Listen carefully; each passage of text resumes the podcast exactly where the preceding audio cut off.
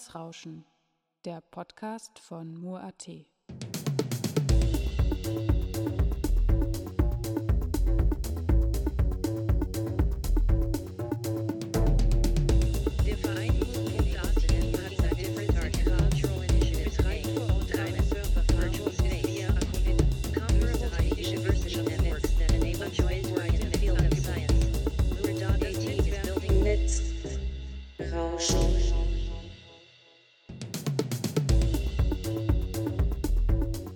Hello and welcome to Netzrauschen, the broadcast from Mur.at where we cover topics related to digital society, media art and net politics. In this special edition with me, Andreas Zingerle, I present you the recordings from this year's work lab titled Paying Tribute to Aaron Swartz that took place between June 21 to 24, 2023 at KIG in Graz, Austria. This program is part of the project series Aaron's Law that includes various artistic technical projects dedicated to Aaron Swartz and developed in close cooperation with ACOnet Net Art Coordination Center. Along with Edward Snowden and Julian Assange, Aaron Swartz is considered one of the most important internet activists to date, who strongly shaped and influenced the development of the internet in his short lifetime. As a programmer and advocate for the open access movement, net neutrality, and civic awareness, he defended the exchange of information constructively across geographic borders via the web. Aaron Swartz was conscious about the immense meaning of the words open access, open source, and net neutrality for the creative development of art, design, as well as science. All further links you can find in the show notes. Let's listen to one of the presentations now.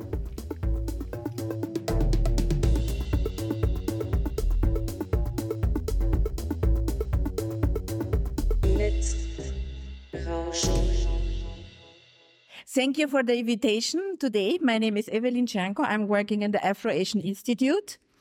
What is the Afro-Asian Institute? It's a student house, uh, and close to the University of Graz. Um, so, uh, it was founded in 1964. And since then, so there are students from Africa, Asian and Latin America. Uh, I'm working there since 2008, eight, um, and I'm responsible for the cultural program. Uh, so when we we are talking about um, my archive or the archive in the Afro-Asian Institute, uh, we have to switch to the analog world. So I have no idea, uh, rather about um, archiving or just I like books. So I, I like to collect really strange stuff. Maybe this is what, what, what I like. Um, I'm organizing talks and workshops, writing workshops, creative workshops, um, and exhibitions as well. Um, I archiving as an art form. It was very interesting because I was never thinking about this in this way. So how it starts everything. So I give the name. We just have three, um, exhibitions until now in the Afro-Asian Institute. Um, everything started with a citation of a good friend of mine. She was in 2020 the city writer uh, from Georgia, Volha Hapeyeva, and she that was a title in the newspaper. There are no little things. Es gibt keine kleinen Dinge. And I totally agree because it was this time of the pandemic. And so everybody had to stay at home. And I was focusing on really small, small things. So because to survive somehow, I was thinking everything can give you good energy or power. Um, and I think it is also to survive and that, that, that you have something good mm, in your heart. And so we started, um, I also have my, my writing workshop and creative uh, workshop. And we were working on this all, all the time during, during the pandemic. We were meeting with distance and so, and it was always the same group because we didn't open it, but it was, and we were thinking to make an exhibition in the corner. So where is the corner? Last year I met Sebastian, Sebastian Palacios. So he's an architect from Chile and he was participating at this creative workshop. And now we are working together, and it works really great because I could not do, I would not do it, cannot do it alone because I need somebody to work with. And it started then um, that he has the knowledge how to make the the the, the how can we say a framework, and I I, I, I had already ideas how what we what we could uh, create for a, um, for a exhibition, and uh, it was like everybody had own ideas. I was thinking so in the workshop, everybody was working at home or knitting or whatever, so some handcraft stuff, or collecting some stuff, or what is just um, stuff you had at home, and focusing on this. And this was just uh, like an analog form to make something, not exactly not uh, digital. So just doing something with the hands. And so we did this, and it we started this year in January the first uh, exhibition. But maybe first we will start with the presentation of Sebastian um, to see where it is placed. The Afro-Asian Institute. So it is in the very close to the university and it's a very small corner. Uh, it is just this corner, and I was always thinking in the pandemic because there are passing all every day 250 students living there. There is a bar there, and the people are sitting in the garden, and so they are passing every day. So it is like maybe like an open space, but it's a bit hidden. And so we decided to here to, was heißt schon Regale? Mm, shelves, so small shelves there. And so this is the place we are talking about now, about this uh, archive. Okay. Mm, this corner. So the first was uh, the arc. The first was uh, archive of little patients. So we were really uh, showing there. We had an opening outside, and it was really so that all the participants they could work on what what it was just handmade, different kind of craft. So we had students. I don't know. They were studying at the TU Graz, and they were working with fabrics, making some mobile phone stuff inside. So I have no idea doing this, but it was very interesting also, and to think about small things. So I had a lot. I was collecting a lot of citation about little things.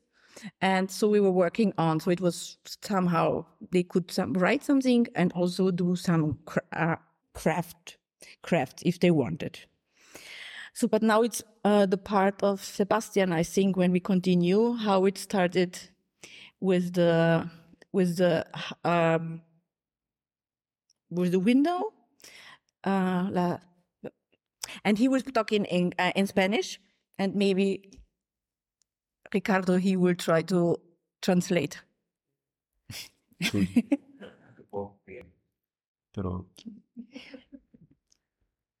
So this, ah, first I have to say, this, is- this was the first archive of little things.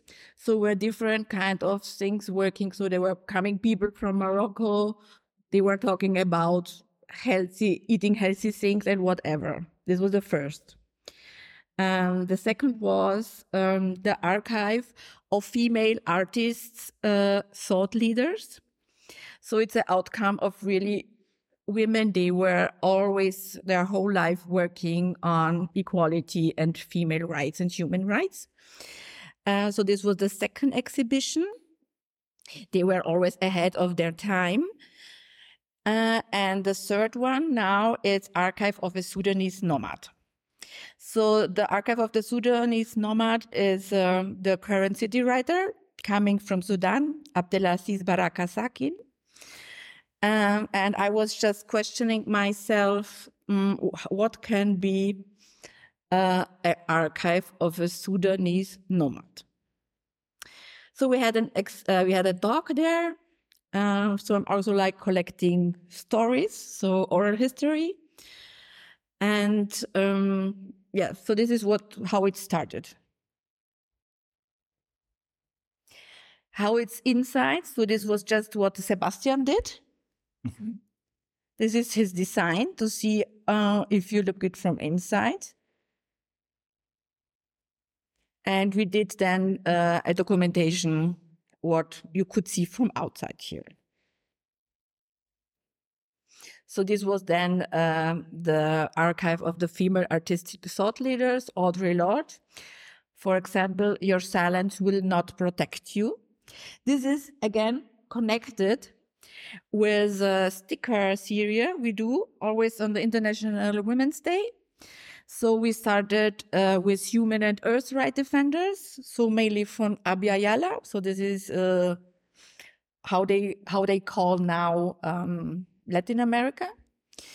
And mm-hmm. always with one quote is Wir gehören dem Land. So all these women are part of their own territories. And the territories, they have, they defend their territories. The next one is, and this is somehow connected also to the books here, you know, this is what we started already in 2020. Then it's Black Feminism.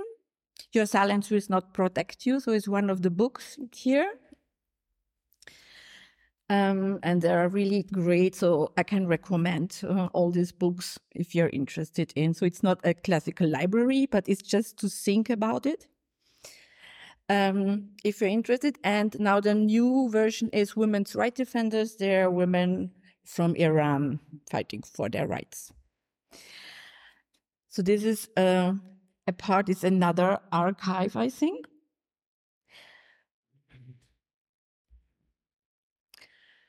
And the last is now um, about the Sudanese um, archive. So, what can be a, uh, a archive of a Sudanese nomad? So, Baraka Abdelaziz um, had to leave his country because of his literature. So, he's living in Austria and France since about 10 years. Here is another archive. I would say this, these are stories, what is happening, uh, going on on the airports and borders if you have no passport and what is so there are short stories about his experiences um, what happened to him the other one is just how can we say these are as a writer it, it, there are so is the mind the books and also what he was saying uh, spices from his childhood from his homeland from his territory. So what is important i got to know acacia. What is acacia? This is a tree and they they they take it like so everything very healthy. It is for his health. So the acacia is um, he eats it every day and also the cloves and the incense. Um, so it is it's very important for him and for a nomad he has to keep he he, he wants to to be healthy, of course. Otherwise, he cannot travel around. And when I met, when I got in touch with uh, Ricardo and Andrea, so I was saying, I have no, no experience in archiving things like this. It is just my brain and putting together people because they are students. I learn a lot from the students every day. So when we meet, they are coming from Africa, Asian, Latin America. And this is just interesting for me um, to get always new information. And then I try, I, I, I want to be a platform to put together the people, so to, to, to connect and also to get in touch. And, um, and when they were asking me, they had the first uh, idea what can be a Sudanese nomad. They were thinking on a, on a, computer or something like this yeah? That you have all your your stuff in your computer. But he said no no no no. This is just a, a book books. Uh, his brain and these herbs he has so now we have this exhibition about his main important books for him and books so he published in arabic german english french kurdish amharic and so this is just his archive. Unfortunately, he cannot be here today because he was also invited to tell you more about his uh, nomad life. But it was not possible today. But he was, um, he would like to greet everybody here. He was calling me today. Um, I think now it's just some impression about Archiv der kleinen Leidenschaften. And maybe then uh, Sebastian can tell us more about his ideas as an architect as well. Um, about the windows. What is also special was Ricardo's idea that normally an archive is always an hidden place and just nobody wants to see it. And this is just in a window and it's open to everybody. You can, it is light in it and everybody is passing by there because they are going all the time, people uh, around. And this is uh, funny. I wasn't thinking, I never thought about this because I was thinking just, it is my, more an archive in my mind, but it was so, we did. Yeah. And we didn't we didn't buy anything. It was just everything what you had at home. So just old stuff what we were working on.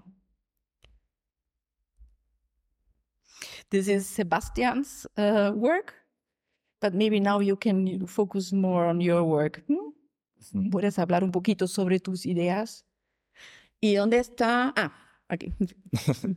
Ja, Entschuldigung. Äh, Pero tú consigues sentarte aquí. Entschuldigung an alle. Äh, mein Englisch ist sehr äh, schlecht. ähm, well, ein point. From an architecture point of view, the window is a Pero point puedes of... hablar en, en, en español porque él... Ah, ah, vale, vale, vale. Sí, es que Muy bien. se entiende, me, me dicen si no. Eh, from an architecture eh, point of view, the window is a point of opening between the inside of the outside of the building. Yeah. Eh, ich glaube, eh, we see it more as an in between, a thickness where things can also happen. eh, things like containing an archive, archive, so an ephemeral archive, an rotating archive, a moving archive. Si es que es posible, ¿verdad? Eh, poner en paralelo la palabra archivo, ¿verdad? Archive, archive, con eh, rotación, ¿verdad? Efímero y movimiento. Por, ta- por- disculpe, lo último. Por tanto, lo más importante siempre eran, ¿verdad?, los objetos y no la, la estructura. La estructura era lo más... eh, tenía que pasar lo más desapercibido posible en la ventana. So we were trying to uh, to put into parallel uh, the uh, archive, the rotation. And for that, um, it was more important to focus on the objects themselves than the structure. Yeah. Yeah, yeah. um, yeah, these objects uh, can perhaps be understood uh, as an archive of memory, archive of memory. Uh, they are the physical representation of stories, um, ritos, uh, rites, yeah, memories, uh, testimonies, um, a dried flower, um, seed, uh, a piece of uh, mineral. From the material point of view, it can be seen only as an small thing. Um, from the symbolic point of view, it, it can contain a whole world, uh, ¿verdad? Un, un mundo de los expositores. Yeah, this would be just uh, my short uh, presentation about this archive. So we are just a baby, just three exhibitions until now. We are working on a new idea. So tomorrow I have a next meeting with the next one. And I think to focus on little things is something what gives me a lot of, I like it just because everybody wants to be big. And so I think now we have, it's somehow like a homeopathic way. And what I also like is 24 hour open. You can go, it's free entrance. You can always pass by. You can get new ideas. It is just like this, like a Nahversorger. You can just go there if you want, because the library is closed. So, but I will not always focus just on books, but as well, so on, on literature. So this is just one idea that I say. So if you go for a walk and maybe you get new ideas, you can pass by. And also what is important also for the students because now they see there are so many books written in Arabic, for example, and they were asking me, where did you get all this book in Arabic and so on? Because it's not so usual in Austria that you can see so many books, for example, in Arabic. So they, they were very proud as well to, if they see their literature there. So this is just really total uh, Im, uh, the improvisations. But now we, uh, Sebastian, so he did all this nice, uh, uh, I never, I always forgot the, the name of Regale. And he's making the documentation as well with the photos. And it's everything on the homepage already. You can find it on the homepage. So we are working on this always with a short description as well. And it's always different, of course. First, it after, yeah, you can find here in the AAE, you can find archive of Archiv der kleinen Dinge, and you can find all the different objects there. And I will invite artists now to work on this. So it is just, but I always think we have to start. It will never end. It is never perfect, but I think just to do and to do something is important. And yeah, I think it makes a lot of fun for us as well, always working together and making, uh, developing new ideas. Yeah. So if you have some ideas, so just welcome. Just I can give you my, we can talk now or however. Okay. Yeah, and also thank you to uh, Ricardo and Andreas because now we're doing, we're doing to try to professionalize our homepage and everything because so we were just working, but now we can feel another energy as well. And also with all the night inputs before you, because I like books and I like libraries and something so and collections. What I want to say, if you like really strange, uh, I like a strange exhibition maybe, and so I got in touch. Um, maybe you know this. Uh, this um, one month ago, we went to uh, das andere Heimatmuseum. It is based in Styria, and really not a lot of people know this place. It's a former ca- as a castle, and this is full of different archives. So um, if you're interested, I can pass by the book and the the, the director now. He's he he's, he was working with the theater, and this book is also really very interesting because it's die Büre von Visoko oder Dinge meines Lebens. And it's really inside, it's like a library because it's alphabetical structured and you can see really old words. It is just like, like a dictionary and a description of old word. What is also in this old castle, but this is really a big recommendation to go there if you like really special kind of archives. Das andere Heimatmuseum. It is not this normal Heimatmuseum, the andere Heimat, so I can just pass through. Okay. So thank you for the invitation. And thank you also, Sebastian, for always supporting me because together it's always funnier and also with all the other um, my colleagues at the office, but also with other students. And these workshops, they are always open to everybody. So it's not just the students, but it's also for the students. And so if they're coming also other people, they like to work in a creative way and they get in touch with other generation. This is also very important because we have a very uh, elderly lady. She likes so much to be there. She doesn't want to be with the Austrian, um, uh, people, so they want to be in touch. And she's bringing always cake, handmade cakes. And so this is really nice also to connect and to learn from each other all the time. Yes. Okay, and we are planning now because in this writing um, workshop is with this current city writer Abdelaziz Baraka Sakin, and we are planning to do next um, spring an exhibition and also a reading with a text they are writing now about future. We are working on the future because I like his idea. Of course, with Sudan, it's always very difficult at the moment. And so it's, he always likes to say, if you, yeah, we never learned future. So we never learn future. We just have history of art, history of music, history, literature, history, history. And we never have a subject at school what's called future. I think we should learn future. And what he's saying it is, if you plan a better future, you will have a better past. And this is just so simple said, but it is so difficult to do. And so in this case, we, we work on this. So we are, we're making experience. So I have no, I also cannot say any more than this, but just to ex- to, to, to be connected and to exchange each other with ideas. Okay. Thank you.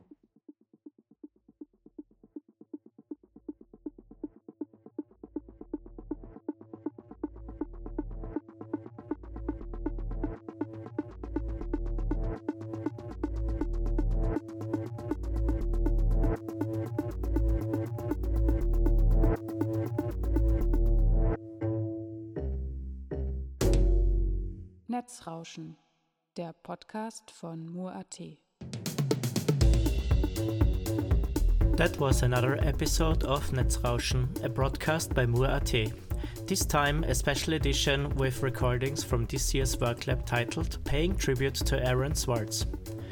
You can listen to past episodes of our program on netzrauschen.mur.at and in the Cultural Broadcast Archive at cba.media.